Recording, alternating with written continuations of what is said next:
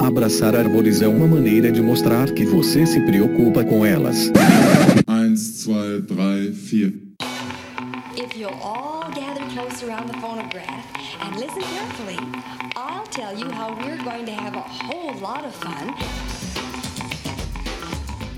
Howdy! Aqui é Fernando Lima e este é o Desabraçando Árvores, um bate-papo sem firula sobre ecologia e conservação, a vida, o universo e tudo mais. E eu estou aqui direto de Nazaré Paulista, em São Paulo, e comigo está a jornalista Paula Piscin. E aí, pessoal, tudo bom? Estamos aqui novamente. Saudade de vocês. E o nosso Biwan Kenobi, o professor Fabiano Melo, direto de Viçosa, Minas Gerais. Fala, turminha querida. Bom ter você de volta, Paulinha. Beijo pra todos.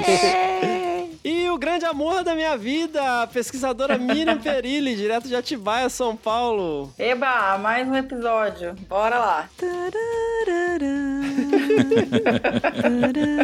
Eu queria fazer uma piadinha, mas aí já passou o timing. Deixa pra lá. Nossa, tá bom.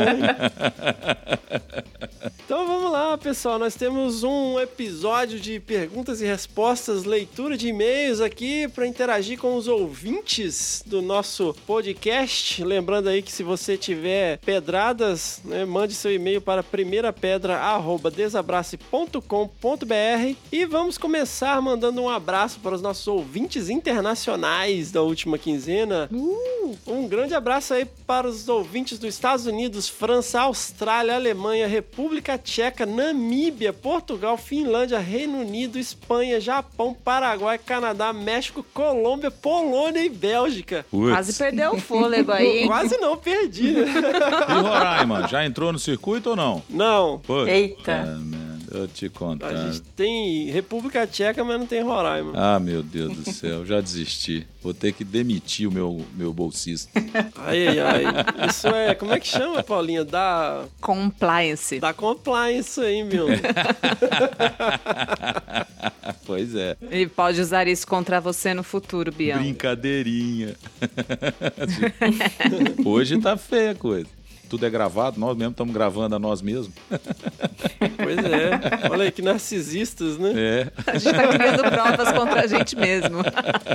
Beleza, moçada, lembrando, né, que nós temos lá as nossas redes sociais, o Desabraçando Árvores Podcast no Facebook, né, no arroba Desabraço e no Instagram. E, pô, vamos compartilhar as coisas aí, né, pessoal? Pô, o pessoal compartilha gatinho, é, meme de sei lá o que, putaria. Pô, compartilha o- os episódios lá na- nas redes sociais, caramba. Compartilha o episódio, compartilha também com a gente se você tá fazendo uma coisa legal no campo, fora dele, relacionada à biologia. É. Marca a gente lá pra gente ficar te vendo. É, marca a gente, que a gente compartilha também, você ganha mais ibope. Ontem eu, ontem eu já com o meu colete de. Você viu, né, Fefe? Camuflado, já tinha lá Eu vi o, também. o- a logozinha do desabrace lá, completamente do lado esquerdo do peito. Muito influencer. Sensacional. rigor. A rigor. Você tem que parar de usar colete camuflado, Bion. Que isso, rapaz. Eu vou ser eternamente um, um paramilitar, pô. Nossa. Já, vamos seguindo aqui com os recadinhos. Galera aí, ó, os Mac users, que usuários de iPhone, iPad, quem usa iTunes, entra lá, deixa cinco estrelinhas pra gente, faz uma avaliação, nem que seja uma frase pra gente. Já ia falar metade de novo, pra gente virar trend na, no- na podosfera, pô. Gasta quanto? Lembra da regrinha da Fernanda Ávila? Se durar menos de 5 minutos, faz agora? Então, isso não dura 30 segundos, entra lá e faz agora. Boa. E Bião, estaremos, né, no décimo Congresso Brasileiro de Mastozoologia, que acontecerá de 9 a 13 de setembro em Águas de Lindóia, São Paulo, né? No dia 12 de setembro é aniversário de um ano do Desabraçando. E lá estarei participando do simpósio Comunicação Científica e Impacto com a palestra Divulgação Científica Sem Firula. E também estaremos no 18º Congresso Brasileiro de Primatologia, que acontecerá de 6 a 10 de novembro em Teresópolis, no Rio de Janeiro, onde eu estarei participando com o simpósio Comunicação Científica e Primatologia. E o Bião também estará lá, né, Bião? Com certeza. e a gente tem que ocupar esses espaços mesmo, transformar, não só repassar esse sinal aí de divulgação para todos na academia, né? Fazer a coisa pegar mesmo, mas particularmente espalhando, transbordando da academia para a sociedade, que é o que a gente mais deseja, né? Vamos lá. E em Teresópolis, né? Eu desejo muito em Teresópolis. Você não conhece? Bobinho. Ai, Vai ai. subir o dedo. Ah, cara, de eu tenho uma relação mística com. Mística não, né? Eu tenho uma relação com a Serra dos Órgãos. Todo ano eu falo que eu vou subir o dedo de Deus e nunca vou. Cara, é, e parece ser O que te bem, impede? bem complexo, hein? A subida Eu lá, preciso né? treinar. Só isso que me pede. Eu preciso me preparar. Eu não Não tenho é uma nada a ver com subida simples, né? É. Já faz o seguro de vida aí, tá, Mirinha? Já garante aí os, os efeitos aí, né? Fefe é doidão. Perfeito, Animado, hein, então. bicho? Ele falou que vai esperar o Ian crescer mais um pouco. É, eu também tô voltando a ficar corajoso de novo. As meninas cresceram, tá tudo maior de 18 anos, agora, como se diz, né? Não vou fazer tanta falta mais. Ai, que horror. Que horror, Ai, Ah, né? eu falei Usou. isso essa semana. Eu falei, pô, já cumpri meu papel no mundo aqui. Já deixei meus genes, eu sou uma Não, criatura inútil calma. agora. Não, Ah, senhor. que Você tem horror, que ajudar gente, a criar até. É, ué, você tem que ajudar a fazer a independência, rapaz. E ah, o cuidado parental. Que isso, né, Mirinha? Exatamente. Pode parar com esse trem. Você é macaco ou você não é? Você é primata ou você não é, rapaz? Você tem que ter cuidado parental. Os bichos vão ser. né, os, os nossos filhotes vão ser considerados independentes só quando eles estiverem se virando, rapaz. Fernanda, o negócio é o seguinte: chega de, de desculpa e vai treinar pra subir esse dedo de Deus. Aí, Mi. Ponto final. Eita, fé, essa mulherada é brava, velho. No excuses. Yeah. Seguindo, moçada, lembrando que nós temos uma campanha no Padrim, que é o www.padrim.com.br barra Desabrace, aonde nós estamos angariando recursos para terceirizar a edição de áudio e nós já começamos a fazer isso a partir do último episódio, né? Toda a parte ali que eu converso com o Cláudio, com a Suzana Pádua, foi decupada. Eu aprendi esse termo recentemente, ou seja, todo o áudio foi limpo pelo senhor A que nos ouve agora, que está editando esse episódio. Tudo isso graças ao apadrinhamento e amadrinhamento nessa campanha lá no padrim.com.br barra desabrace. E iríamos agradecer aos novos padrinhos e madrinhas, mas ninguém apadrinhou desde o último episódio. Ai, que dor no coração. Mas tá bom, né? Não, mas pô, olha, foi pouco tempo entre o episódio e a é. gravação e tal. Não, não deu tempo. Pô, moçada, a gente precisa mais do que nunca, né, para garantir aí a viabilidade dessa terceirização que agora que a gente já experimentou isso, eu não quero voltar a fazer isso de jeito nenhum. Nem eu, gente. ai. Todos os finais de semana eu passo com o Fernando Gato fazendo edição. Pois Tá é. vendo? Eu poderia estar pescando com meu filho, não, tá lá editando áudio. Eu poderia estar treinando pra subir o dedo de Deus. Aí, ó. Mais um motivo. Eu poderia Galera, estar vamos viajando com a minha esposa, ok? Opa! Eita! Tá agora- divulgando de causa própria, hein? Ah, conflito de interesse, né, Valdir? Agora, agora foi cheque mate. Pois é, gente. Mas então, a gente precisa, né? Eu quero agradecer enormemente a quem já apadrinha a gente, já quem amadrinha a gente. E a gente precisa cada vez mais de manter esse recurso pra gente poder terceirizar essa edição de áudio e manter aí o senhor A fazendo a decupagem e eventualmente fazer toda a edição do áudio pra gente. Até seguindo aqui uma recomendação de um dos nossos ouvintes que tá lá no nosso grupinho do WhatsApp, quem tiver interesse, link no post. Ele sugeriu, cara, por que, que vocês não fazem uma campanha aí pra pagar cerveja? Eu falei, pô, realmente, né? Então, partam do seguinte cenário: se você encontrasse com um de nós na sua cidade aí, num, num bar, vamos dizer, encontrou com o Bião, encontrou com o Bião lá em Viçosa. Você pagaria uma cerveja pro Bião? Porra, se eu não merecer uma cerveja, eu tô na roia. Pô, meu, você não pagaria uma cerveja pra gente? Falar, pô, Fernando, chega aí, vamos pagar uma cerveja aqui, vamos bater papo. Então, ao invés de pagar uma cerveja, ao invés de pagar uma latinha de Heineken pra mim, e não me importa se você não gosta de Heineken, se você gostar de outra cerveja, paga outra cerveja. Ao invés de pagar essa cerveja, simplesmente pega esse dinheirinho, manda lá no padrinho pra gente. Faz de Boa. conta que você tá pagando a cerveja na brodagem.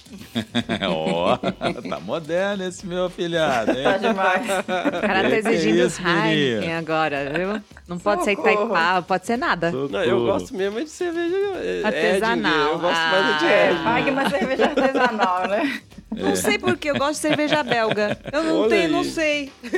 Não sei vocês, mas. é, galera, vamos aí, dá uma força pra gente, pô, a partir de um real, pelo amor de Deus, né? Basta entrar lá no site www.padrim.com.br barra desabrace e dar o seu apoio lá pra gente continuar mantendo isso aqui online, já que, ó, pelos e-mails a galera tá curtindo, hein? Tem bastante e-mail aqui, vamos lá. Uhul. Uba. E seguimos, antes disso nós vamos, obviamente, para o quê? Que bicho é esse? Bicho é esse?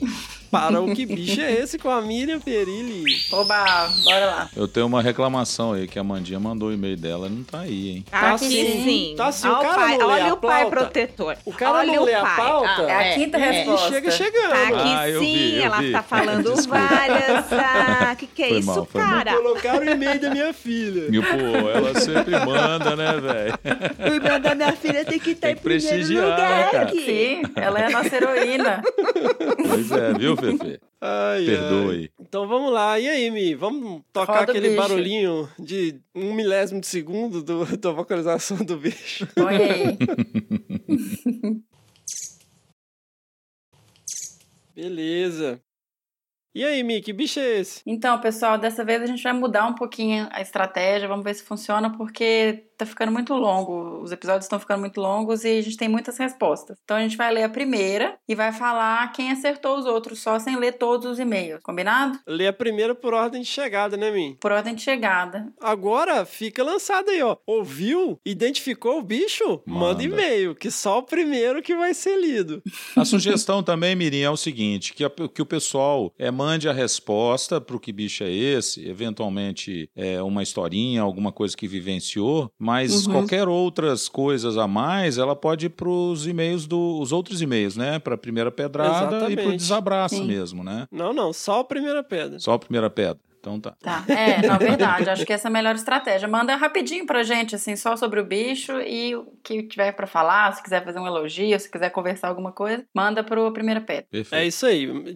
Descobriu o bicho, manda aí bicho@desabrace.com.br. Quem responder primeiro tá com o e-mail lido aqui, aí pode escrever. Vamos lá, Mi, quem que Tá. é que respondeu primeiro aí? O primeiro dessa rodada foi o Lucas Rodrigo Rezende. Ele é bacharel em Ciências Biológicas pela UFG, Regional de Catalão. E o e-mail dele é o seguinte. Que é o FG, Miriam? Universidade Federal de Goiás, desculpa. Oh, look at that. Catalão é o campus do Fred, Fred Lemos. É do Fred. E da Fernanda Cavalcante. Que por acaso é orientador dele, né? Ah, é verdade. E lá agora, teoricamente, é uma universidade nova, né? Federal de Catalão, mas até agora não vingou essa história, não. Ah, você parou da UFG? Separou. Jataí e Catalão separaram da UFG. Aí a UFJ e o UFCA, se eu não me engano, né? Por causa que CA, o A minúsculo para ser catalão. Olha, não sabia. Tá, então vamos lá pro e-mail dele. Olá, desabraçadores de árvores, tudo bem? Me chamo Lucas Rodrigo Rezende e esse é o meu primeiro e-mail para vocês. Essa foi fácil, hein? Foi, será? o bicho do último episódio é o famoso beija-flor balança rabo canela, ou apenas beija-flor canela. Glaucis dorni. Famoso foi brincadeira, risos. Nunca havia ouvido falar do beija-flor, mas com as dicas que foram dadas ficou fácil de descobrir. Minha sugestão para o que bicho é esse é o não vou falar, né? Tararararará. Será que é outra ave? Ó.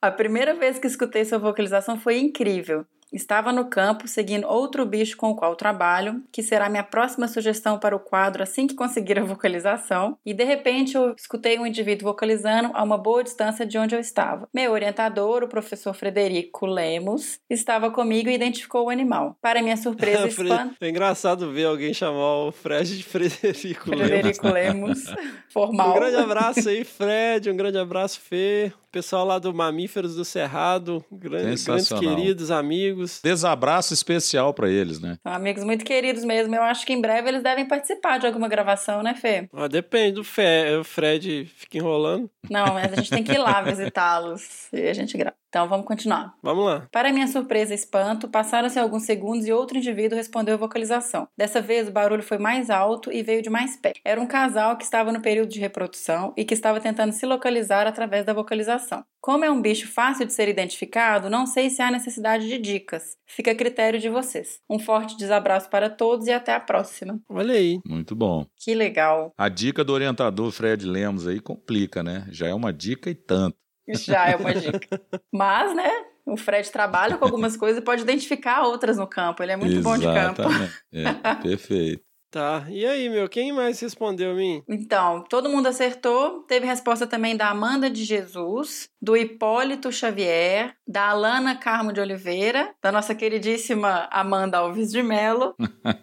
e é isso. Ela mandou um e-mail hoje, no dia da gravação, aí. Ficou só referência. Tá vendo? Amanda, Pois você é, tem que ser dançou. agora. Além de ser a mestre Jedi de identificação, você vai ter também que mandar mais rápido. Se vira. Se vira. Tá bom. Boa, Aqui não valeu. Tem proteção de PAP, não, entendeu? Zero. A gente tá vendo um monte de coisa por aí com proteção de PAPs. Ih! Melhor a gente É, pular Aqui não esse, tem hein? essa, não. esse nepotismo aí. Vamos pular essa parte aí. É.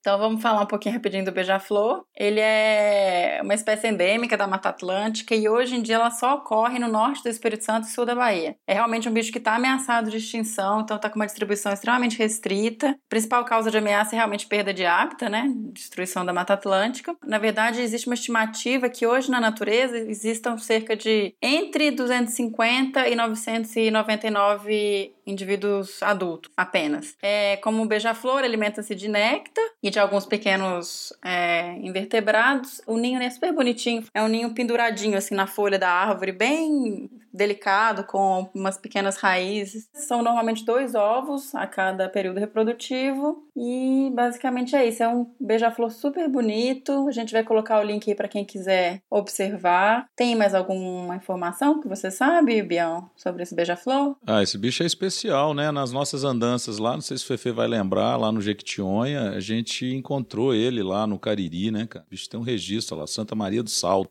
Ah, é? É, ele foi considerado, inclusive no Wikiaves é o único registro, se você olhar aí para Minas Gerais, né? Mas não que tem foi... aqui no Iquiaves, não? Tem, tá lá, ó, Santa Maria do Salto, que é o município mineiro, onde tem o Nossa. Parque Estadual do Alto Cariri, né, mas que faz divisa com o município baiano, que se Ah, chama achei. Guaratinga. E lá em Guaratinga tá lá o bichinho também. Sim, bem pequeno. É uma, na pontinha de Minas Na- ali. tem bem na três pontinha de. Minas. É, exatamente. Ele acabou entrando para o estado de Minas Gerais por causa desse registro. Lá do nosso famoso, prolongado e até hoje discutido projeto Jequitinhonha Mucuri. Já famoso, né? Já famoso, pô, tem que você ver, né, como é importante esses monitoramentos e inventários de fauna e flora, né? Pois é, a gente vive enfatizando aqui né, a necessidade da gente valorizar esse tipo de pesquisa, esse tipo de é, iniciativa, né, mapeando a biodiversidade, onde ela está, como ela se distribui, porque na verdade a gente não sabe merda nenhuma. né? Verdade, não, sem, Eu sem menos dúvida. ainda. Escuta, balança rabo canela devido à cor dele, gente? Sim, ele, os nomes, né, a Mirinha depois pode complementar, mas os nomes normalmente de aves, Paulinha, ele tem, alguns têm uma tradução direta do inglês, né, que foram os que nomearam, muitas espécies foram identificadas por é, historiadores naturais ou taxonomistas fora do país, né, e aí você acaba tendo o primeiro nome dado à espécie, o nome comum, né, que a gente fala, o nome vulgar, o, veio do inglês e a gente às vezes tem uma tradução literal. Mas normalmente para aves, para você beija-flor, por exemplo, você separar um indivíduo do outro, para nós aqui no Brasil é tudo beija-flor, mas o nome em inglês para cada espécie você tem uma característica basicamente que é marcante. Isso é bem legal, né? Isso é cara? muito Porque, legal. assim, É. Você pega os nomes em, em inglês, praticamente escreve as coisas mais marcantes do bicho, né? Exatamente. Pica-pau, da topete, não sei o que, do peito rajado e da perna branca, sabe? Ele Uhum. descreve as principais características. Aí, aqui a gente pega muito nome de origem indígena, né? E aí você vai olhar a tradução, ah, cara, esse tipo de coisa que eu fico sempre viajando, sei lá. Você pega uma palavra, aí o pessoal, ah, a tradução é um parágrafo. Tipo assim, ah, sei lá, muriqui. Ah, muriqui é, quer dizer povo alegre, feliz, que vive no alto das florestas, da serra, sabe? que porra é essa, cara? Como que... Cara, eu, eu acho que o, o Tupi-Guarani é uma língua... Aliás, Tupi, Guarani é a língua, né? É uma É, língua. Tupi-Guarani é o... Desculpem a minha toperice, mas digamos que a, a língua seja só o Guarani, então. É uma língua extremamente eficiente, porque você usa uma palavra e, e descreve, assim, um evento, É. né? Porque você pega a tradução do nome do bicho, sei lá, sabiá, ave que gorjeia nas palmeiras, não sei o que. Pô, cara, como?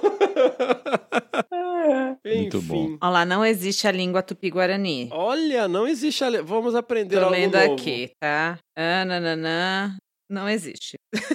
Não existe tô lendo aqui, não tá, existe, eu gente? tô vendo aqui muito rapidamente. Só Guarani, então. Só Guarani. fica. Tá bom. Tá, é, isso é uma coisa que sempre me chamou a atenção, essa coisa desses nomes significarem, né, descrições tão extensas, né? Qual, qual que é o que eles falam do Muriquibion? É, é, é, animal que bamboleia, o povo manso da floresta, né? Tem. Olha aí, povo manso da É floresta. uma Você faz frase, isso com né? três sílabas. É, Agora, o balança rabo canela eu não sei, talvez seja pela cor mesmo. Eu até dei uma olhada, não achei nada falando o porquê do, do nome. E na verdade, a tradução do Ele inglês, em inglês ele é né? hook-billed é, hermit, é tipo eremita de bico gancho, é um negócio assim a tradução dele do inglês. Então não que é diferente que a gente tem aqui, que é a coloração do corpo, né? Que ele fica. O balança-rabo é óbvio, né? Quem tem, é Sim. compreensível. O beija-flor faz muito isso, né? E Uhum. muitas espécies. E o canela é a cor do corpo dele mesmo. Agora, a tradução do nome científico, se a gente olha aqui no Wikiaves, tá falando beija-flor azul verde, né? Acinzentado de Dorn. Ou ave cinza Sim. azulada esverdeada de Dorn, né? Por isso que o Ah. Dorn é um, certamente, alguém que foi homenageado aí com esse nome Glaucio. Caramba,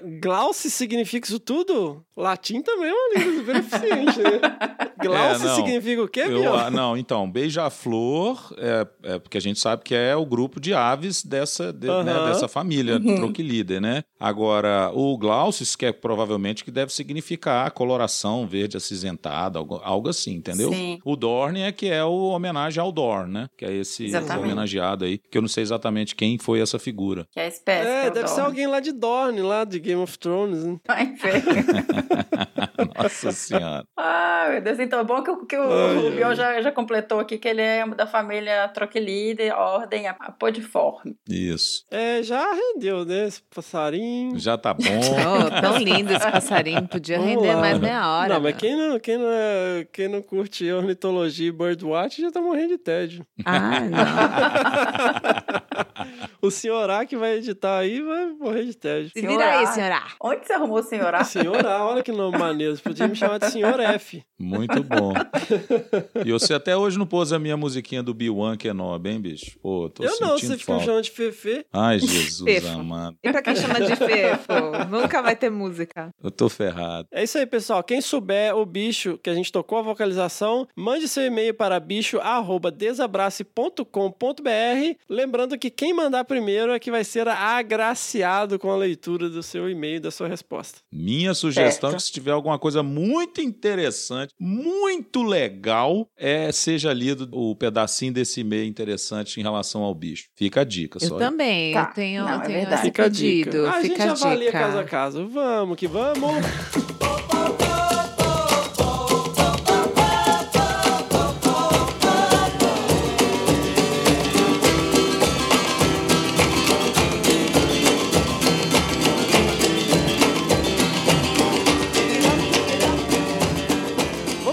lá, para as nossas pedradas. Hoje nós vamos responder alguns e-mails aqui dos nossos ouvintes. É, quem tiver aí sugestões, críticas construtivas, atire a primeira pedra. Mande seu e-mail para primeirapedra@desabrace.com.br, usando aí as palavras de João, capítulo 8, versículo 7. Se algum de vocês estiver sem pecado, que seja o primeiro a tirar uma pedra. Vamos lá, primeira pedrada é do Pedro Teófilo. Ele aqui que mandou um e-mail. Lembram que a gente discutiu a instrução normativa sobre a questão do uso de cães na caça do javali? Lembro bem. E logo depois ele mandou um e-mail aqui e falou: ó, Começo saudando a todos e já digo que estou ansioso pelo episódio 25. É um episódio temático que a gente vai discutir questões relacionadas à caça. E ele escreve aqui: Tem sido sempre uma experiência incrível ouvir e ser ouvido por vocês, tendo em vista a importância que vocês têm dado às pedradas. É, a gente, as pedradas caem na cabeça da gente.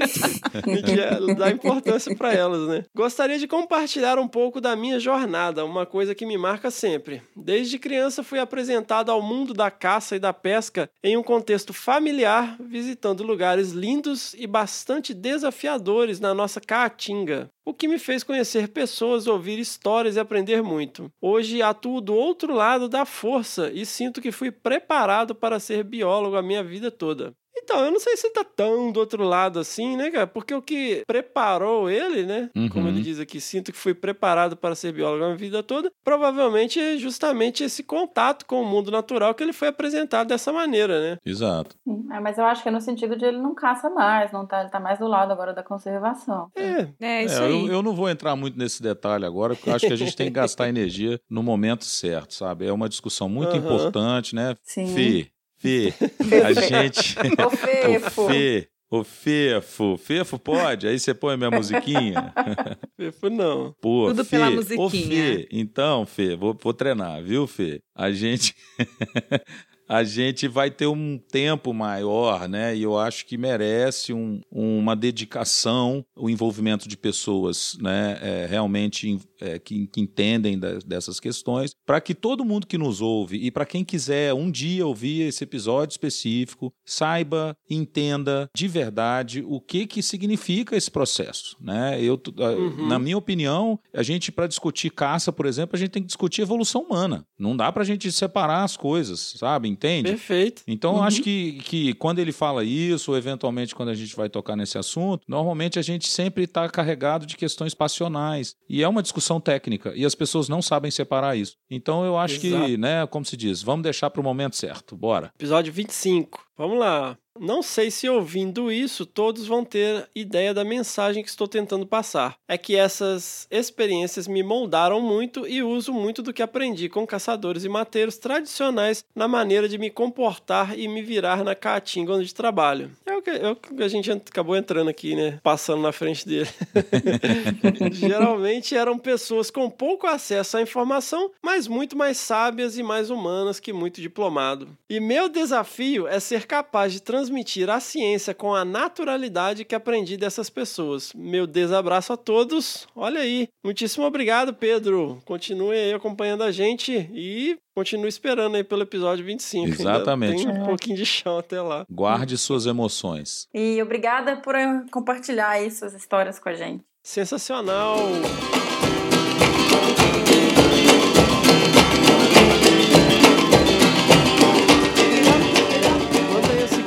Pedrada, Paulinha. Bora lá. Oi, pessoal, tudo bom? Me chamo Jaine Guimarães. Branca para os íntimos e para vocês. Somos íntimos dela agora, gente. Tenho 20 aninhos. Ai, que jovem. Sou bióloga e professora recém-formada que ama o podcast de vocês. Caramba, bióloga Sou- com 20 aninhos e professora. Uau. Nossa, Essa Beijo branca, no ombro. precoce, hein? precoce. É. Sou do Amapá. Olha. Olha lá. E graças a Hugo Fernandes, vulgo meu crush da bio. O Hugo, rapaz. Ele é, ele é um influencer cara é de, foda, né? Aí, de sucesso. Conheci o Desabraçando há duas semanas e não parei mais de ouvir. Vocês Oh. são maravilhosos e elogios não faltam. Gente, a gente vai ficar flutuando aqui. Recomendei para todos os amigos, principalmente os cotinhos. Olha aí. Isso aí. A Cotinho. iniciativa de vocês é ultra mega top. Adorei, velho. Me dá Ultra mega forças- top. é. Tá Gente, escrito essa exatamente linguagem isso. jovem. Ultra mega top. Me dá forças para continuar divulgando a visão científica para os meus alunos e pessoas que me cercam. Pois, através da educação, eu tenho certeza que tudo pode mudar, até mesmo esse cenário político do nosso país com um dinossauro no poder.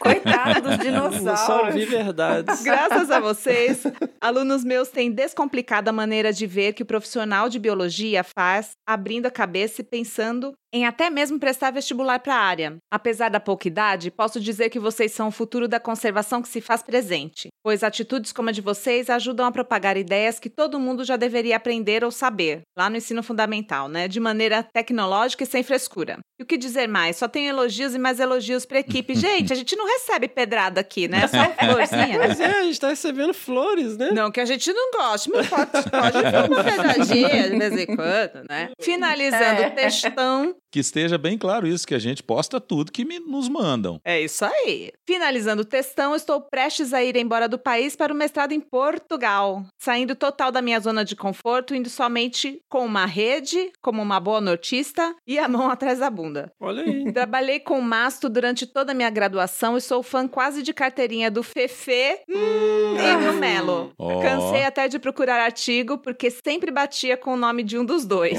Olha aí. Que produção Formação favor. acadêmica invejável, Bião. Adorei. Qual que é o seu fator de impacto? Puta merda, preciso melhorar muito E ainda. olha que ela tô longe conta. Já corri de búfalo selvagem, onça, tive uma verdadeira perseguição com veado na Ilha das Onças, que fica na costa do Amapá. Já apanhei de macaco. Que isso, Nossa gente? senhora. A gente tem que convidar essa menina pra contar Eu eu quero saber essa história de quando que ela apanhou do macaco. Ela tá parecendo a Lara Croft. E aí é um prodígio, né? Já tá indo pro mestrado com 20 prodígio. anos. Mas olha, apesar de tudo isso, ela nunca viu nenhuma relação mais fofa do que a de padrinho e afilhado dos hosts. Nossa! Tá muito amor esse episódio. Ai, ai. Gostaria de sugerir um episódio que falasse da iniciativa de professores ou iniciativas educacionais que divulguem a ciência para crianças e adolescentes nas escolas. Sensacional. Amém Star Wars, amém desabraçando Branca. Beijo, Branca. Pô, Não, ela escreveu aqui, ó. Abraços a todos e um beijo na teta esquerda. E um beijo. Nunca tinha Jesus ouvido essa. Gente, essa é uma linguagem jovem, gente. Eu nunca tinha ouvido essa Tipo expressão. assim. Não, na minha época era tipo assim, agora não é mais, né? Tipo assim. Tipo assim, não é mais, gente. Fala Fala sério. sério. Ah, Paulinha, vá, compensa isso, é nova, pô. Taca a terceira pedrada aí, meu. Bora. Ô, gente, Thiago peraí, peraí, eu tenho uma pergunta. Qual que é a versão masculina do Cotinha? Cotinho. Cotinho. É Cotinho mesmo? Não. Tá bom. É, Eu eu achei ótimo, né, a A sugestão gente pode fazer dela. uma enquete aí. Qual que vai ser o masculino de tia Cotinha? Mandem suas Tio sugestões. Cotinho. lembrando, é, lembrando que a tia Cotinha, todo, eu- eu tenho a minha, né? Que a gente sabe, eu vivo falando dela. Mas todo mundo tem a sua tia Cotinha, aquela tia do interior que você só vê uma vez por ano e você fica, às vezes, tentando explicar esse negócio de conservação, de ecologia para ela, ela acha bonitinho, às vezes acha que você é meio maluco, mas todo mundo tem essa tia, né? E o que, que seria o equivalente à tia Cotinha? Mandem aí suas sugestões. Eu já vou dar um nome aí, quem sabe a gente não faz uma votação. Isso. Manda aí. Tio Cocotinho. Ah, não, não gostei não. É, de cocoto. É tio Cocoto. É o cocoto. Ah, cocô. Tio Que eu não. Cocô. Cocô, tu O, não tá o bom, não, vai gente. adorar isso. Ficou péssimo. Se- vai falar e vai morrer pode de ter rir. certeza morrer que de nome ruim assim é o que mais ganha. Vamos trocar então. Não, gente, esse nome aí. Mandem sugestões diferentes. Por favor. Pra gente ter opção, pelo menos.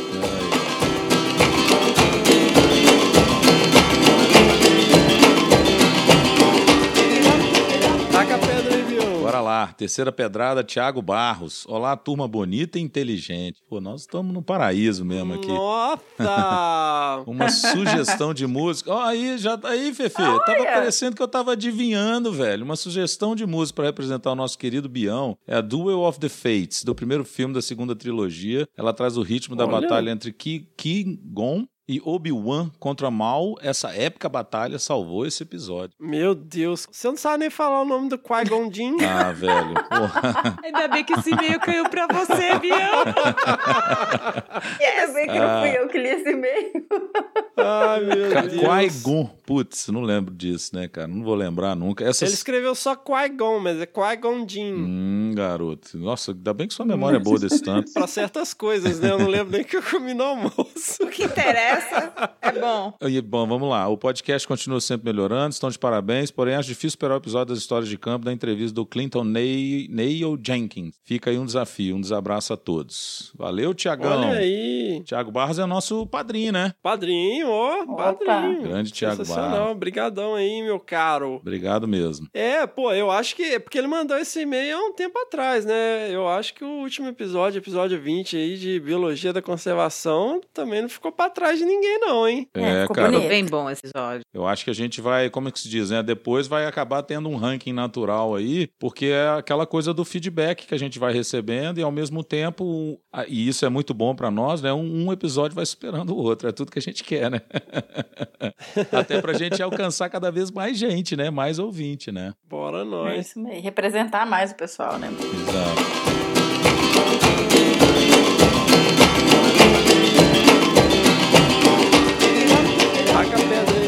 Quarta pedrada, o Anieuli Pascoal Lopes Nascimento. Grande, o Anieuli. O Aniel, ele é Jedi, esse, Esse, é Jedi, hein? esse é, É. dos nossos. O cara, bicho, ele é. Ele mandou. Aliás, ele participou do último episódio, sim, né? sim, do que bicho é esse? Foi mesmo, Pô, muito ele vai legal. virar nosso consultor aqui. Como é que chama? Consultor ad hoc. É, é bem isso. Olha só, vamos lá. Olá, desabraçadores de árvores. Vim aqui compartilhar para vocês uma história emocionante de um quase encontro com a onça pintada. O que é um quase Ah, não, encontro? causa eu que tenho que ler. Ah, é verdade, então vai lá.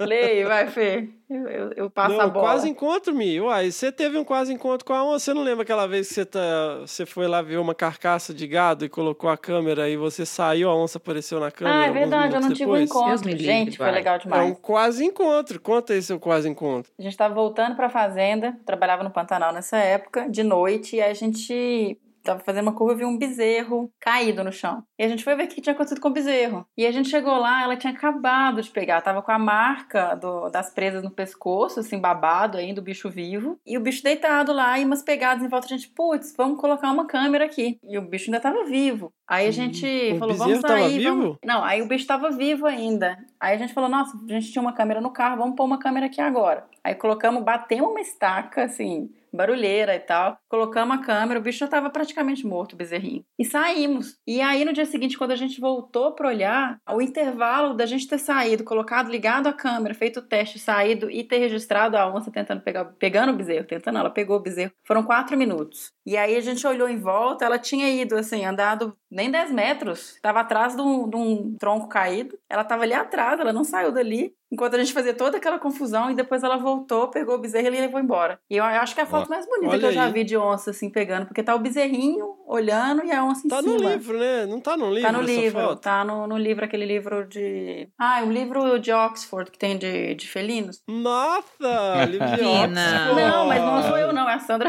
Cavalcante, que é a autora. Só a foto.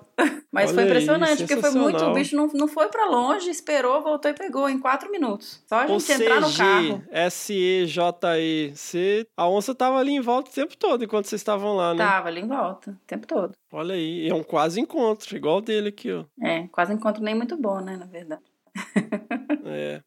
Então, gente, esse tipo de câmera que a Miriam está se referindo é o que a gente chama de armadilha fotográfica. Você para para pensar aí naquele sensor de garagem, quando você entra, a luz acende sozinha, você acopla aquilo, ao invés de acender uma luz, você acopla aquilo numa máquina fotográfica, ele dispara uma fotografia. Então, o que a gente faz é isso, a gente amarra ela em pontos fixos, estacas, árvores e tal, e quando o animal passa ali na frente, ela detecta e faz um registro fotográfico ou de vídeo, que é o que também usou aqui o nosso amigo Anieuli. Estava com um amigo e a filha dele na chácara deles, aqui em Colinas do Tocantins, fazendo uma corujada no dia 14 de junho. O que, que é uma corujada, Bião? Ué, procurar coruja.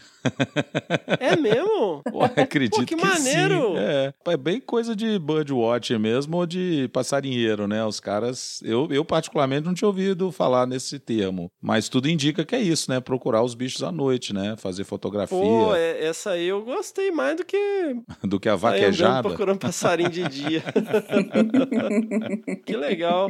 Eram quase 21 horas quando escutamos umas capivaras em desespero próximos de nós. Isso bem próximo mesmo, na curva de um córrego. Demos um tempo e continuamos a andar na margem, quando encontramos uma capivara morta ainda sangrando na margem do córrego e os rastros da onça pintada. Ela matou a capivara do lado da câmera trap que eu tinha colocado no dia anterior. Olha aí, a câmera trap é a armadilha fotográfica que eu tinha falado, né? Eu tô falando, esse cara, ele é muito bom de... Ele manda altas imagens legais lá no grupo, né? Verdade. foto e tal. Pô, o cara colocou a câmera trap, a onça vai e mata a capivara do lado da câmera trap. Esse tá com uma estrelinha aí no peito, hein? Vamos lá, corri na trap pra ver se tinha registrado algo, mais nada. Coloquei ela virada pra capivara e fomos embora. No outro dia, fomos cedo revisitar a trap. Armadilha e ela não tinha voltado, porém achamos outra capivara morta alguns metros depois. Nossa, essa onça tá irada, hein? Tava com fome. Juntamos as duas capivaras e coloquei mais uma armadilha, ficando uma filmando e a outra fotografando. Bingo! Conversei com um amigo meu e ele disse que poderia ser mais de uma e pelo tamanho da pegada eram jovens, onde pudemos confirmar com o registro nas armadilhas. No outro dia de manhã, elas passaram às 6h40, conferiram as capivaras e foram embora. Defina conferir as capivaras. Elas foram lá, viram se estava tudo ok, foi embora. É, elas não, provavelmente não comeram os bichos, né? Largaram lá. Vamos lá. Retiramos as capivaras do local e levamos para outro, pois era bem próximo do roçado que eles tinham feito. Como iam lá todo dia, ficaria um cheiro desagradável. No dia seguinte, eles foram no local onde tínhamos deixado as capivaras e as onças tinham ido buscá-las, só que dessa vez não tínhamos colocado as traps. Uma pena perder mais esse registro. Semana passada eles ouviram lá da casa da chácara elas esturrando. Estamos acompanhando-as por lá. Quem sabe não rola um encontro ao vivo. Jesus me livre. Pelo amor de Deus. Não. Um grande desabraço a todos. a minha experiência mostra que todo mundo fala isso até a hora que encontra. Ah, Fê, Ah, não. eu cê- acho que quando encontra é super emocionante. Ah, Depois, que né? isso? Depois Durante que você não é sabe que você tão- sobreviveu ao encontro. É. É, depende do, do- de como eu encontro, Se né? você puder contar a história, é emocionante. Se você vê ela de dentro do carro, ou andando, ou... no- É, aí vem os bonitão, vai lá no Pantanal ver o bicho de dentro do barco, aí não conta, né? É, Ah, eu então. sou dessas. Vê de dentro do barco. Vê de dentro de uma janelinha, assim, numa casa. Dentro de uma Land Rover com ar-condicionado. É, total. Gente, não. Tem aquela história. O que, que você faz se você encontra uma onça? Eu falo, Jesus me leva. Me leva, que eu já desisti da vida. Não dá. Aquelas histórias, eu sobrevivi e tal. Tem várias histórias dessas nos Discovery, sei lá onde. Eu falo, cara, me leva. Eu me entrego. eu não sei o que fazer. Essa Paulinha.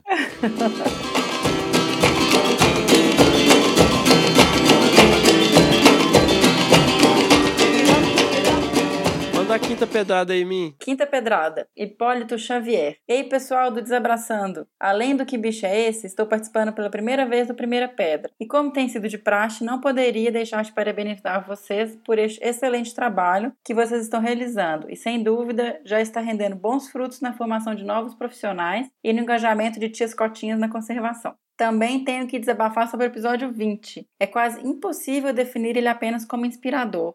Nossa, ele caiu justamente após um debate que eu estava tendo com a galera da equipe de um projeto no qual sou voluntário. Empoderar as comunidades é essencial para que as ações de conservação tenham maiores efeitos nas suas localidades. Suzana e Cláudio Pádua se tornaram grandes inspirações minhas e ver eles sintetizando tudo o que tenho pensado, além de dar novas ideias a se pensar, foi incrível. Espero muito que um dia eu possa ver de perto o modelo IP de conservação. E já ansioso pelo episódio da Suzana. Não, o modelo você pode baixar ele lá no site do IP, no www.ip.org.br.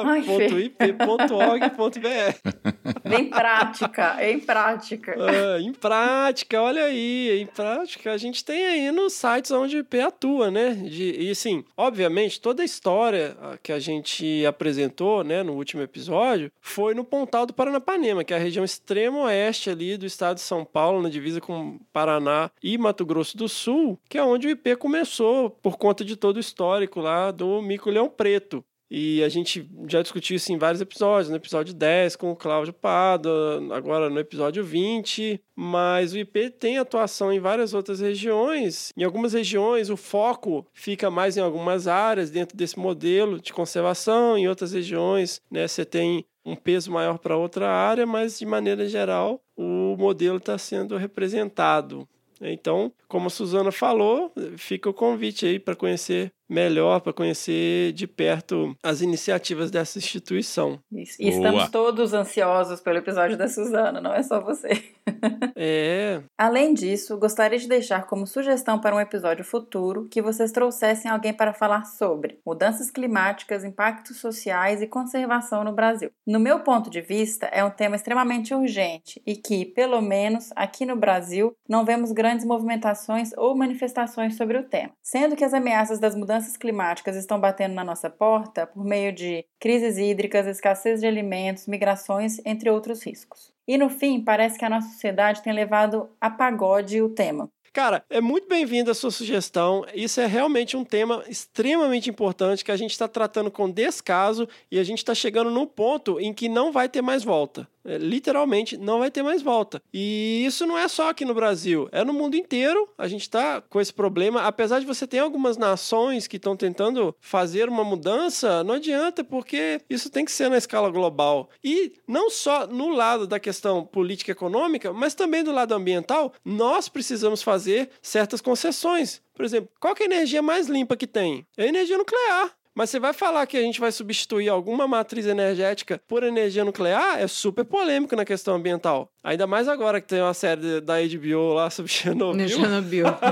Agora que ninguém quer é saber. Assusta qualquer um. Ninguém quer saber. Mas a questão de Chernobyl, o foco não é o acidente. O foco é na questão política, de como que a- a- as mentiras né, e a manipulação levam a esse tipo de coisa. Enfim, não vou falar da série, mas assim, existem algumas alternativas e, e que a gente não está também disposto a aceitar. né? Então a discussão é de todos os lados. Eu acho super importante o tema, acho que merece sim a discussão, mas a gente tem que trazer especialistas, senão a gente fica no campo da Exatamente. opinião de merda, né? É. Não, lógico. Eu acho, eu super concordo também. Sou defensora da história dessa sugestão. Eu acho que a gente fica tão refém dessas, desses acordos globais, dessa política mesmo, que aí às vezes a sociedade fica se perguntando que, qual é o meu papel frente a isso. Talvez seja esse o fator também de, da sociedade ter levado a pagode o tema. E como a gente É. tem visto cada vez mais fenômenos ocorrendo de mais enchentes ou mais escassez de água, enfim, isso tem ampliado a visão aí de algumas pessoas que estão vivendo isso muito próximo, né? Eu sou de São Paulo, a gente viveu uma escassez hídrica. Tem gente que acredita nessa história que é das mudanças climáticas, tem gente que não. Você vai conversar com gente do campo, eles falam, eles falam assim, não tem tido chuva do mesmo jeito que tem tido. Ou assim, se, se tem a chuva, a chuva é muito mais intensa do que do que era no passado. As pessoas que vivem da terra, por exemplo, sentem isso na pele. Se você for perguntar para eles, eles falam isso para vocês. Mas eles não, não trazem uma, num contexto de mudanças climáticas, essa coisa tão formal quanto a gente trata, né? é um pouco mais abstrato, porque entra naquele saber local e tal.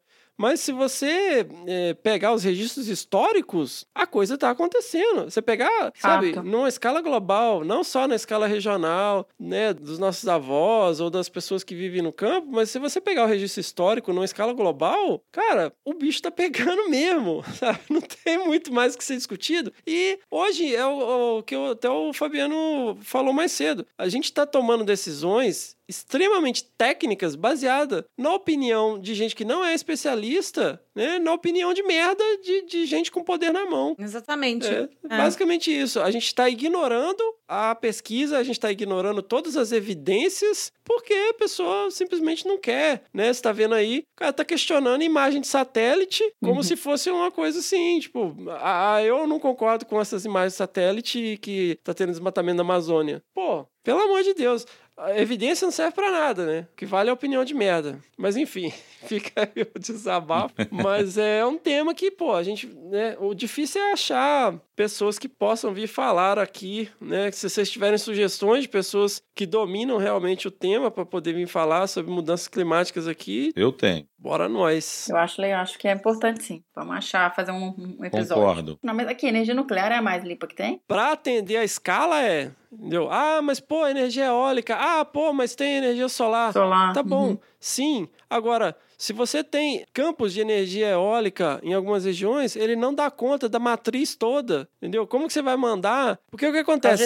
Você tem que ter uma produção absurda em termos de voltagem, e aí eu vou falar merda aqui, mas o raciocínio geral é esse, tá? Eu li sobre, mas eu não sei as medidas exatas, enfim. A questão é, se você tem uma, um campo de energia eólica lá no Maranhão, você tem que ter uma produção gigantesca para poder mandar essa energia para muito longe. Então você não consegue abastecer grandes regiões, entendeu? Porque os campos de captação, eles são locais. Né? Você tem um parque de captação de energia solar, você não consegue manter uma produção suficiente para grande escala. É limpa? É limpa, mas não atende a demanda atual. Pode vir atender no futuro? Pode vir atender no futuro. Mas a tecnologia existente no momento não consegue suprir as necessidades que a gente tem hoje. E aí, o que, que você tem de alternativa? Limpa. Energia nuclear. É. Eu acho que a gente Complexo. tem tanto trauma de energia nuclear, é tipo, porque É. se der um problema, o problema é tão grave que aí você fica meio. Pode até ter um episódio só sobre isso. hum, Também, né? Sobre a questão da matriz energética. É Mas, cara,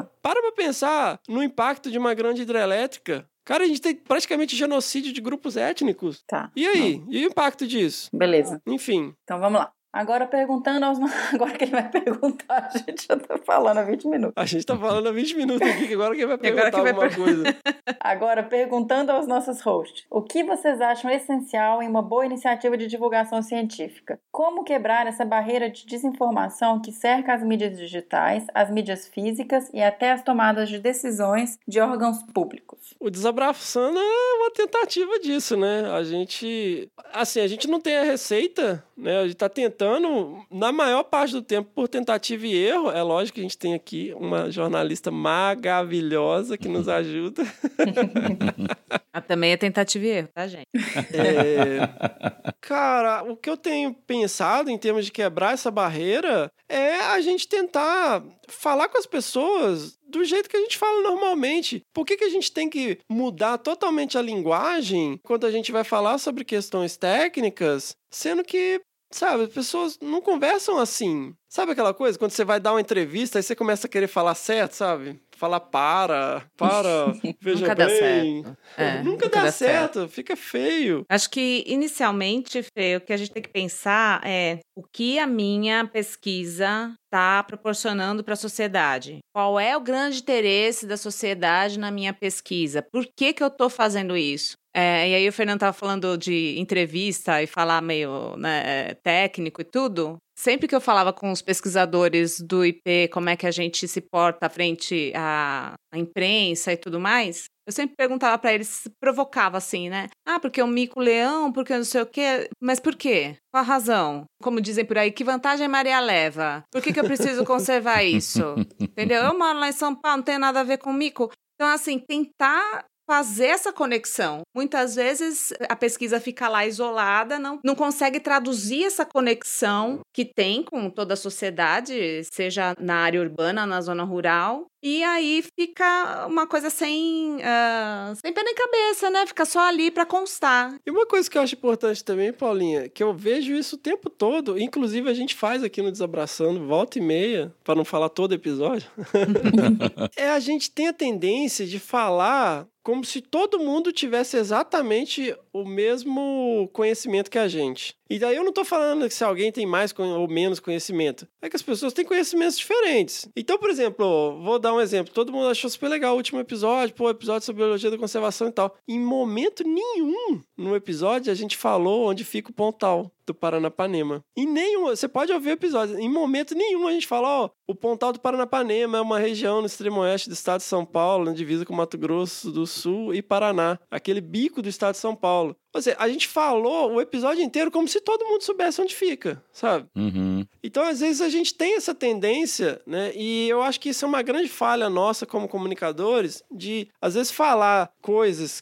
que fazem parte do nosso cotidiano e do nosso dia a dia, como se fosse de conhecimento geral e todo mundo soubesse o que é. Tem uma coisa importante quando a gente fala de comunicação. Comunicação é um exercício de resiliência, gente. É um jeito, é, é assim, um dia você vai falar de um jeito, no outro você vai falar de outro, você vai usar uma ferramenta X para alcançar um público e, e outra. Por isso que eu falei que é também coisa de tentativa e erro, porque você vai experimentando, principalmente hoje que assim são canais tão variados para você chegar nas É. pessoas. Então, é sempre olhar. Eu acho que assim, vejam referências de como as pessoas estão se comunicando, sabe? O que funciona mais. Não fica só no universo da conservação. Olha pra fora. É. Vê como a galera tá se comunicando, o que, que eles estão pensando, o que, que eles estão fazendo. É, isso dá uma inspirada até em novos modelos de como você comunica a sua pesquisa, enfim, seu estudo. Vai na roda de capoeira, vai no tatame de jiu-jitsu, pelada de fim de semana, vai comer o seu café da manhã tomando um pingado com pão na chapa na padaria mais copo sujo que você vê e ouve o que as pessoas estão falando, sabe?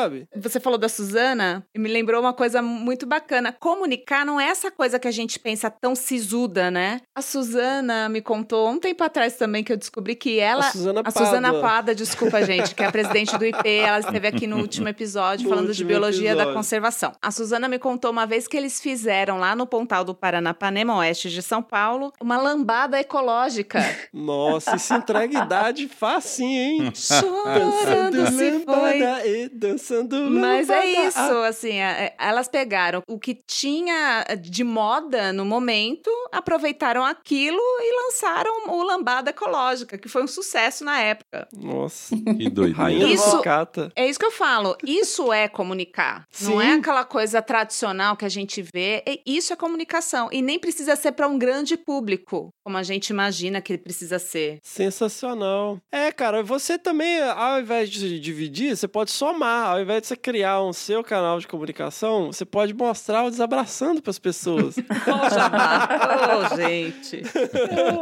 pra que dividir se a gente pode somar, gente? Boa ideia. Né não? Pode crer. Ele fala aqui também de como quebrar a barreira de desinformação que cerca as mídias digitais. Eu, eu acho que tem as duas coisas. Tem a desinformação, que é a falta mesmo da informação, e tem a informação falsa e errada, mas que ninguém quer saber mesmo. Então, é difícil. Eu acho que é só tentar realmente passar o que é verídico das informações. A gente tem até um episódio de fake news, né? Sobre fake news. Como nós sofremos na mão das fake Pois news. é, tem uns causos É. lá também, né? Bora lá então, vamos terminar. Só para terminar este longo e-mail, eu queria mais uma vez ressaltar a importância desse trabalho de vocês e agradecer por essa iniciativa, que tem cada dia mais me estimulado a ter novas ideias e me dado certeza sobre o caminho profissional que quero seguir. Um grande desabraço a todos e até o próximo episódio. Valeu, E Hipólito. vale ressaltar que nós não nos responsabilizamos por nada. Como assim? Não vem cobrar a gente depois, Ai, não. depois, se der tudo errado, não vem falar, ah, os caras Ah. me inspiraram. Vocês me enganaram, né? ai, ai. Bem isso.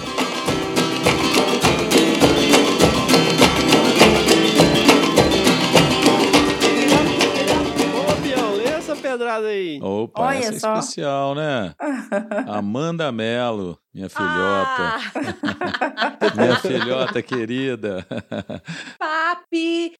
Papi, vamos lá. Oi, pessoal. Sei que parece que todo episódio eu falo a mesma coisa, mas dessa vez realmente os últimos episódios foram sensacionais. Foram dois Olha aí. episódios muito pertinentes e essenciais para mim no momento e no cenário atual que eu me encontro. No episódio da Virgínia, a fala dela, Virgínia Londe, né, que participou, O né, Fefe? Penúltimo episódio, penúltimo né? episódio, 19, 19, eu acho. a fala final dela foi excelente. O que ela enfatizou sobre como muitas pessoas que defendem a conservação da biodiversidade e criticam as grandes empresas produtoras, as monoculturas e as pastagens, se esquecem que a folha de papel e a comida que eles usufruem precisam vir de algum lugar. Achei muito legal essa perspectiva da Virgínia, que está dentro de uma grande empresa, nos mostrando que eles se preocupam com a preservação das espécies que vivem lá. Espero que a maioria das empresas sejam assim e que as que não são percebam que esta é a melhor solução para um desenvolvimento sustentável de sucesso. Essa visão conservadora de conservação, nem sei se posso falar assim, é muito comum dentro da academia e é um assunto que pode gerar muita polêmica em algumas discussões. Mas acho que é uma discussão necessária, pois precisamos mudar esta mentalidade conservadora de algumas pessoas. Sobre essa questão da. Né, ela até comenta aqui, ó. Espero que a maioria das empresas sejam assim e as que não são percebam que esta é a melhor solução para um desenvolvimento sustentável de sucesso. Quem que vai levar essa informação? São os profissionais que trabalham na área de meio ambiente. Então, nossa, a gente falou muito isso ao longo de vários episódios. Se eu não me engano, a gente falou isso muito sobre o episódio é, Uhum. sobre questões profissionais, aquele sobre Me Formei e Agora, sei lá que número que ele é. Procurem aí, ele se chama Me Formei e Agora. Ele também é um episódio respondendo e-mails. E a questão é essa: as empresas não vão perceber sozinhas, não. Elas vão perceber como? Quando você tem profissionais competentes dentro dos seus departamentos de meio ambiente e que saibam conversar e apresentar essas situações. né? Como a Virgínia né, demonstrou muito bem aqui no, no episódio 19. Uhum. E, então, assim, se a gente quer ver uma mudança, aí cai naquele clichê, né? Seja a mudança que você quer ver no mundo? Mas é isso, a gente não, não adianta a gente ficar gritando, levantando cartaz, esperando que alguém faça pela gente, embora seja importante também mostrar que não somos uma sociedade passiva, mas a gente tem que ser parte do processo de mudança, né? Sem dúvida. Eu acho que essa questão, né, é o episódio 7, Fê. tem que lembrar da minha musiquinha.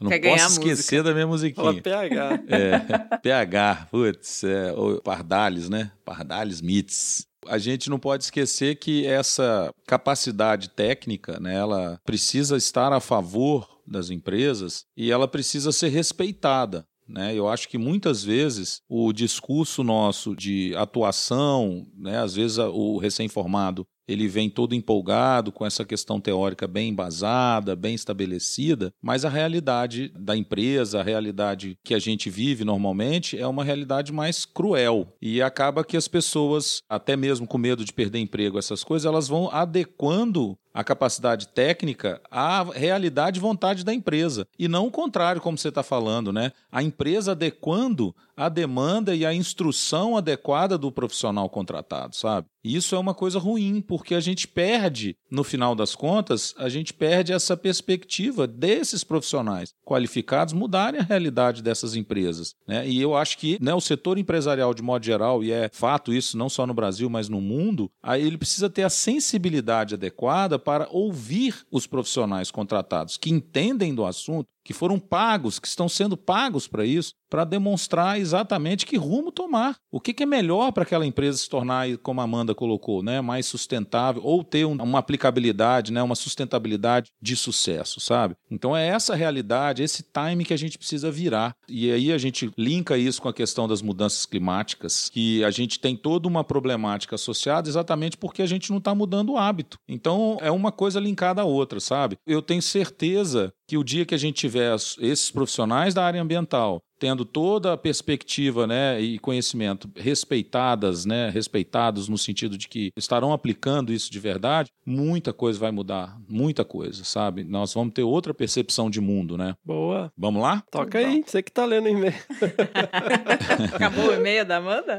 É, é, não, é porque eu acho que essa outra parte aqui da visão conservadora, né, dentro da academia, ela coloca isso, eu também acho importante, porque as pessoas, é, e isso é muito comum na academia, elas batem na tecla de que a gente tem que ser aguerrido com relação às grandes empresas, às grandes corporações, né? E ninguém se preocupa em conversar, em dialogar, em sentar na mesa, em fazer parte do trabalho, igual você já comentou aí, é, em alguns momentos fazer parte do processo de licenciamento, de execução das, das atividades ou das ações né, que estão sendo desenvolvidas. E aí o que, que acontece? Fica só um discurso teórico, bonito, e na prática ninguém colabora. Então não tem jeito, a gente não vai conseguir fazer um, um somatório, né? Principalmente na academia, a gente tem muita fala em que as coisas são para. Não, tipo, não, você não pode ajudar, você não pode fazer nada, você tem que combater. E isso não é verdade. A gente não pode combater o desenvolvimento econômico de uma maneira geral, né? Pelo contrário, a gente tem que saber levar, conduzir e participar como profissionais no sentido de que ele sendo necessário, que ele impacte minimamente, né? É essa discussão. E a academia fica fora desse circuito porque entende que não, que o problema é deles, é das empresas, eles é que se virem lá. Pô, não, cara, a gente tem que participar, não só com o conhecimento que a gente está aprimorando e apresentando, mas particularmente participar das soluções, ter soluções. E a academia fica muito fora disso. Eu acho que é um pouco o que a Amanda comentou, né? A gente tem que trazer a academia para a realidade da sociedade. A gente tem 20 episódios que a gente vem falando isso, e essa nossa iniciativa é um pouco disso, né? Para que a sociedade respeite profundamente o nosso trabalho, respeite o nosso trabalho, né? Então é isso.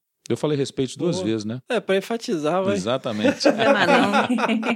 O episódio 20 foi extremamente essencial para mim, pois apesar de ter essa consciência de que o indivíduo ou um projeto único não fazem conservação sozinhos, consegui enxergar melhor e ter argumentos para levar essa ideia para o meio que eu estou trabalhando. Cláudio e Suzana Pádua, né, são pessoas muito sábias, conscientes e didáticas. Foi maravilhoso poder escutar um pouquinho das ideias deles. Parabéns pela qualidade dos episódios, vou continuar divulgando eles de todas as formas que eu puder. Aproveito para trazer uma sugestão de temas para episódios episódios futuros. Mas aí, ó, Paulinha, pegando Boa. o gancho do episódio da Virgínia sobre desenvolvimento sustentável, acho que é um tema em alta, extremamente interdisciplinar, que pode ser bem discutido com profissionais de diversas áreas. Um grande abraço a todos. Beijos, Amanda Alves de Mello. Sensacional. Muito bem, Manduca. Beijo, Amanda.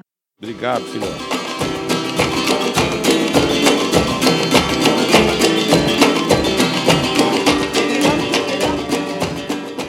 Sétima pedrada, Arthur Silva. Vamos lá, ao escutar o episódio 20, minha mente fez BUM! Onomatopeia. faz um boom, mais boom aí. Bum. E a única palavra que veio em minha mente foi gratidão. Ih, Gratiluz. Gratiluz. Gratiluz pro ai, Fefo. gratiluz para você também, Arthur. Aí, até a Lisa se abraçar, entrou na né? jogada. Até a Liz fez nojinho. Caramba, véi. Sereta. Caramba, véi. Serei eternamente grato ao que vocês estão fazendo na minha vida. Estou no quarto semestre de licenciatura em Ciências Biológicas e depois desse podcast eu parei para refletir todas as minhas ações e pensamentos quanto biólogo e poxa, eu estava meio perdido e desestimulado com tudo, mas vocês fizeram com que eu visse o meio ambiente e sociedade com outros olhos. Diariamente eu passei a sensibilizar minha avó Cotinha e meu tio Cotinho e poxa, tá sendo algo sensacional e eu realmente estou conseguindo construir um futuro do jeito que eu imaginei, porque sempre imaginei o que eu queria, mas não sabia como fazer e vocês estão sendo essenciais nesse processo. Olha aí, hein? Velho, Nossa. você precisa pontuar as palavras. Pontuar é muito importante, senão a gente perde o fôlego. E ó a responsabilidade aí, ó. Eu perdi um fôlego aqui porque a responsabilidade é demais. Eu também perdi o fôlego por causa da responsabilidade. Nós estamos mudando vidas. É um Cara, mas, desabraço assim, mudando Não, vidas. zoeiras à parte, bom, ele é ouvinte, então ele sabe que o negócio aqui é assim, né? É assim mesmo. Então, não, não se ofenda. Putz, é esse tipo de mensagem que faz a gente continuar, cara, porque realmente, né, o, o, o Fabiano é professor universitário, eu tô aqui no meio numa loucura, família, filho pequeno, trabalhando e doutorado, Paulinha, nossa, Paulinha aqui, ela é coordenadora de comunicação de um instituto grande, Miriam também tá a mil por hora, né, então assim, o podcast, apesar da gente adorar e sentar pra gravar, nem tanto editar tudo, mas a gente entende que é importante essa missão e tal, mas assim, quando você para pra pensar, né, você fala, caramba, cara, eu podia estar fazendo outras coisas do meu trabalho, né, do, do- cada um, né, do seu trabalho, da sua vida, e acabar deixando acabar, né? Acabar deixando acabar é ótimo, mas acabar deixando morrer o projeto, sabe? Pô, tô sem tempo, tá todo mundo sem tempo, a gente não consegue e tal. Pouco feedback, a galera faz muito barulho, mas você vai olhar assim eh, nas redes sociais, ninguém compartilha. A campanha no padrinho tá super legal, mas você fala, putz, não- ainda não dá pra pagar a edição. Mas aí você recebe esse tipo de mensagem e fala, pô, vale a pena, a gente tem que continuar, né? E, pô, eu fiquei muito feliz quando eu li isso aqui que o Arthur escreveu. Eu agradeço muito, Arthur. Gratiluz. Gratiluz. Eu, particularmente, né, tenho falado também um pouco isso, à medida que a gente lê, né, e os episódios vão se sobrepondo, é que uma alma perdida que a gente resgata, cara, é de um prazer inenarrável, sabe, assim, porque eu acho que Nossa, que Adorei, pesado. Alma tá perdida. Uma alma. salva. que tá aí, né, Senhor. porra. Pastor Obi-Wan. Olha, não é isso? Meu papel aqui é esse, pô. Eu já tenho uma ideia de como que a gente ganha dinheiro pro podcast. Ih, Depois a gente fala. Vamos salvar almas. Uai, no- nossa moral, nossa responsabilidade é grande, ué. E a gente tá vendo isso aí, ó. Só leu, pô, o e-mail dele, né? Mas é sério, Olha galera. então, de- deixa eu ler esse pedaço aqui que você vai se sentir mais salvador ainda, Bião. Ó, Aí. vocês mudam vidas e constroem vidas, criam sonhos e ainda ajudam a realizar. Tá Olha vendo? aí, velho. Gente, não Isso, posso gente. continuar. É muita responsabilidade. Vou Eu também não acho que eu vou pedir minhas contas aqui, Fefe. Passa na RH, emocionada aqui. Vamos lá, vocês têm um trabalho incrível, muito obrigado mesmo, de verdade, um grande desabraço. Aí, Bião, tem, ó, sinal de menor 3. Que é um coraçãozinho, isso, né? Coraçãozinho. Você que gosta. É. Poxa, Arthur, muito obrigado. Obrigado, cara. Como eu acabei de enfatizar aqui, é esse tipo de feedback, né, que a gente acaba falando, putz, a gente tem que continuar, esse projeto é importante, né? É, eu fico muito feliz a gente, quando a gente recebe esse tipo de mensagem, porque realmente é, é bem ingrato, vamos dizer, todo esse trabalho de edição, a gente pensando em pauta e correndo atrás, tentando gravar, prestando atenção na questão da qualidade do áudio e tentando passar uma mensagem, achar agenda para gravar com as pessoas e temas e tal. E, pô, no início eu tirei muito dinheiro do meu bolso, cara. Assim, em termos de equipamento, identidade visual, hospedagem, tudo, até o projeto começar, foi um grande investimento, né? E tudo sem esperar nada em troca. Além né, de ter essa sensação, fala, pô, a gente quer fazer a nossa parte, né? Não adianta a gente ficar só. Dever cumprido. É, vamos, vamos ser a mudança que a gente quer ver no mundo. Olha que Ai, que bonito. a gente tá aqui para isso mesmo, né? Mas isso aí é muito motivador, assim, a gente, né, pra gente poder continuar. Muito bom. Vamos lá.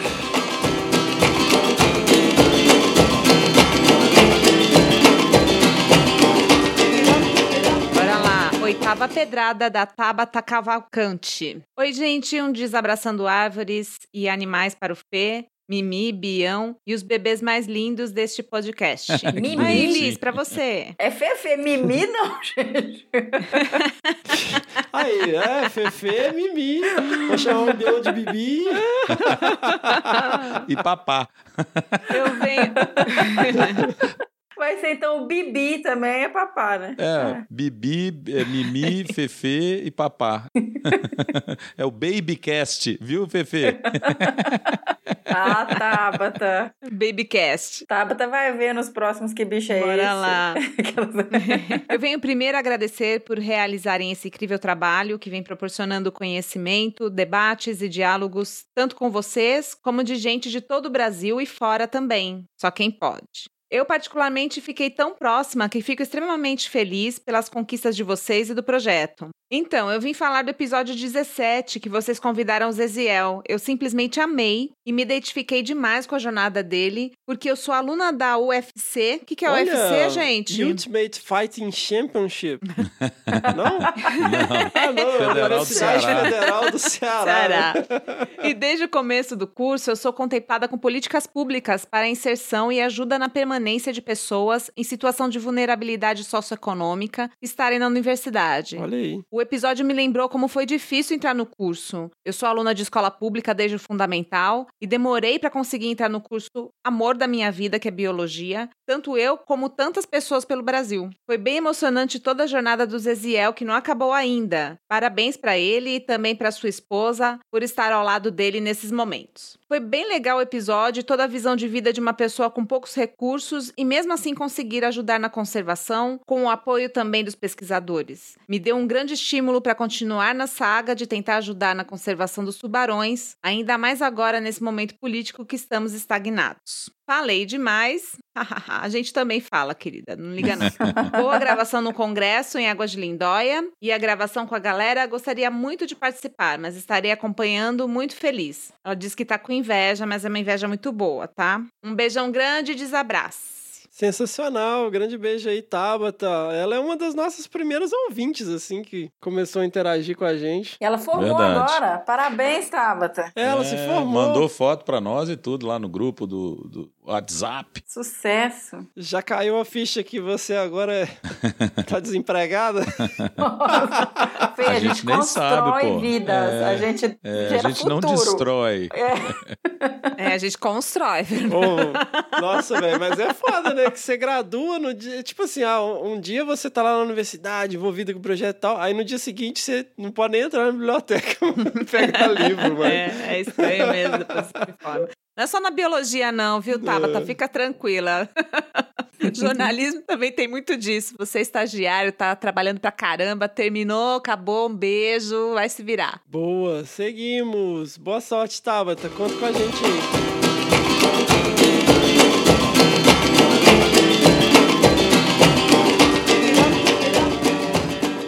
Nona pedrada. Paulo Henrique Marinho, catingueiro, biólogo e doutorando em ecologia pela Universidade Federal do Rio Grande do Norte. Oi, gente, como vão? Espero que bem. Desculpa se esse não é o e-mail correto para comentários. Perdi o outro. Ou seja, não prestou atenção, né, Paulo? Todo, todo episódio a gente fala. Tem no site, tem na, na descrição dos episódios.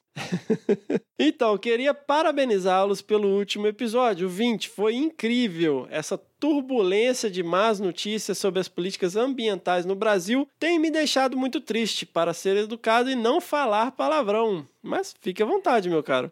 De forma que ouvir este episódio, assim como a maioria dos anteriores, foi revigorante. Que história incrível a do casal Pádua. Já conheci um pouco do Cláudio do episódio anterior, mas ele sempre tem algo novo para acrescentar. O que foi essa história da palestra em churrascaria? Pô, fa... isso aqui é, é inovação e vanguarda, né? Barbecue with Science. É muito mais brasileiro também isso, né? Do é. que Pint. o que a gente não consegue fazer fazer com o projetor uma boa ideia e entusiasmo. Sensacional. E a Tereza? E eu acho que ele está confundindo com a parede, que é a Maria Tereza Jorge Pado, ah, que é ah, outra tá. pessoa. Entendi. É a Maria Tereza Jorge Pado é outro ícone também da conservação, mas é outra pessoa. E a Suzana, quanta clareza e sabedoria das palavras. Aguardo ansiosamente pelo episódio dela. Vou confessar uma coisa. Em 2016, eu acho, participei de um evento do Fumbio em Brasília, representando um dos nossos projetos aqui no Rio Grande do Norte, que geram dados para consórcio e parceria, fazemos conservação em algum momento. Acho que é isso, né? E quem estava lá no coquetel de abertura? O casal Pádua.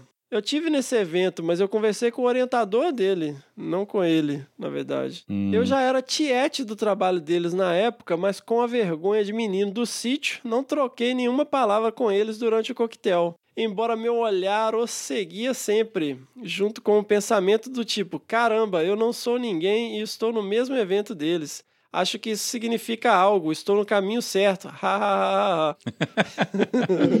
Ou seja, se eu estou no evento onde existem pessoas que são alguém, logo sou alguém, hum, é isso que é a lógica. Cara, eu tenho certeza que, assim, conhecendo o Cláudio e a Suzana há muitos anos, eles ficariam super felizes se você fosse conversar com eles, principalmente porque você traz uma experiência diferente que é da Caatinga. É, são pessoas extremamente abertas e bacanas de trocar ideia, que geralmente são, né? Quem é muito estrelinha, muito babaca, é evidente, todo mundo sabe que eles são estrelinhas e babacas. E uhum. quando você uhum. vê pessoas incríveis como Cláudia e Suzana, a gente sabe que eles são incríveis. Você acha que ele ia falar alguma coisa desagradável ou ia te cortar? Eu te garanto que ele ia trocar uma ideia sensacional. É verdade. Não é não, Bion? A gente até toma um susto.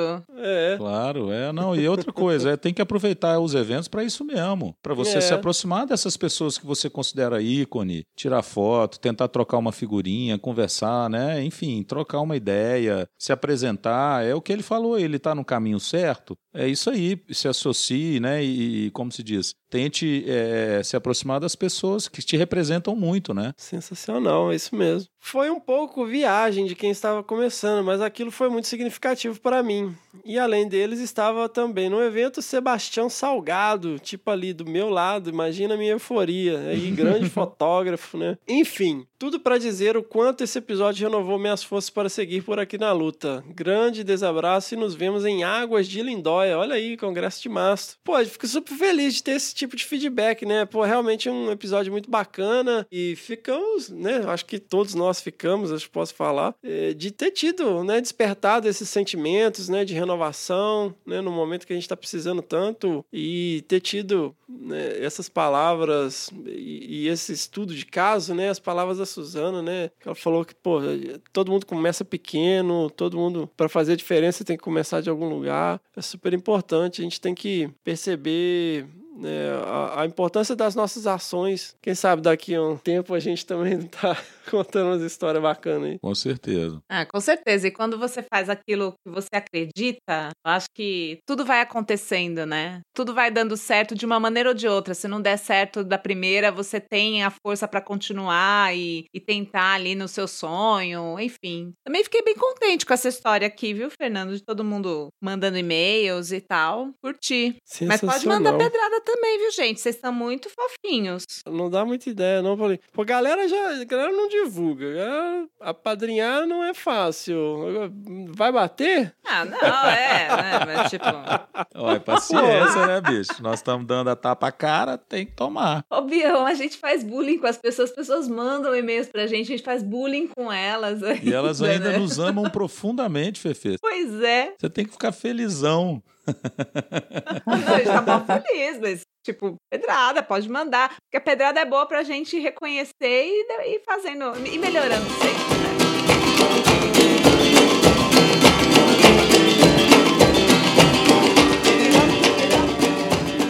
bom, esse episódio foi mais um episódio aqui valorizando os nossos ouvintes assíduos, né? Galera que manda e-mail aí, que dá suas contribuições, que dá suas sugestões, que tá lá no grupo né, de WhatsApp interagindo com a gente, tá interagindo lá com a gente nas redes sociais, participando, mandando sugestões, né? Mandando críticas, às vezes. Sugestões de, de episódios. Carinho, carinho, todos gostam de carinho. Ah. Quem não gosta de um afago?